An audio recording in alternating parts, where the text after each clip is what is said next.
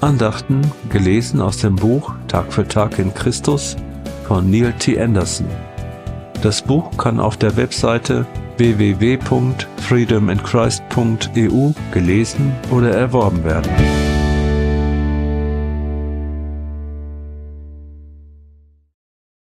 Fünfzehnter Mai Ein intaktes Glaubensgerüst Wenn du den Geschwistern diese Dinge klar machst, erweist du dich als ein guter Diener Jesu Christi. Du zeigst damit, dass du von der Botschaft des Glaubens lebst, von dieser guten Lehre, der du so treu gefolgt bist. 1. Timotheus 4, Vers 6 Es ist problematisch, wenn man sich in seinem geistlichen Wachstum nur auf die praktisch ausgerichteten Bibelstellen konzentriert und die lehrmäßigen Bibelabschnitte außer Acht lässt. Jeder der Briefe von Paulus scheint in zwei Hauptteile gegliedert zu sein. Der erste Teil besteht aus der Lehre, wie zum Beispiel Römer 1 bis 8, Epheser 1 bis 3, Kolosser 1 bis 2 und so weiter. Diese Abschnitte lehren, was wir über Gott, über uns, über Sünde und Erlösung wissen müssen.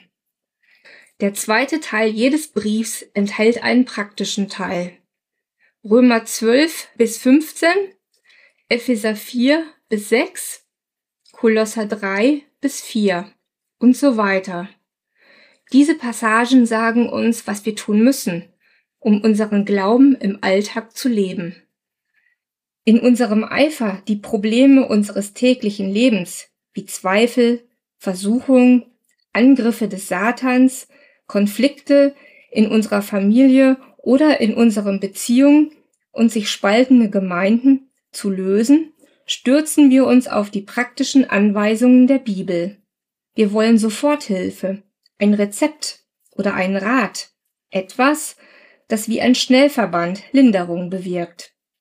Vielleicht haben Sie bereits entdeckt, dass die Schnellverbandlösungen im täglichen Leben nicht funktionieren. Warum nicht? Nun, wenn wir die Wahrheit über unsere Stellung in Christus nicht verstehen, haben wir kein tragendes Element für gute Erfahrungen im Alltag.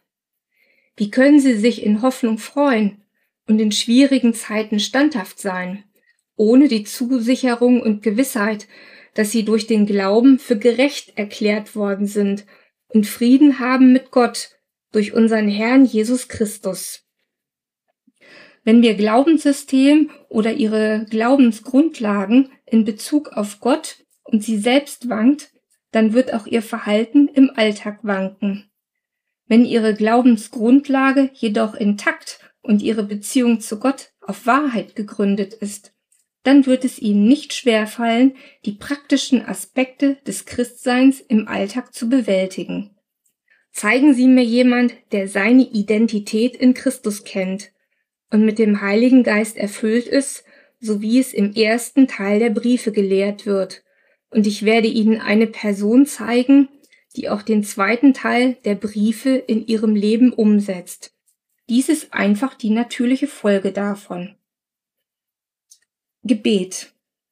Liebender Vater, ich möchte dich so kennenlernen, dass ich deinem Wunsch entsprechend leben kann.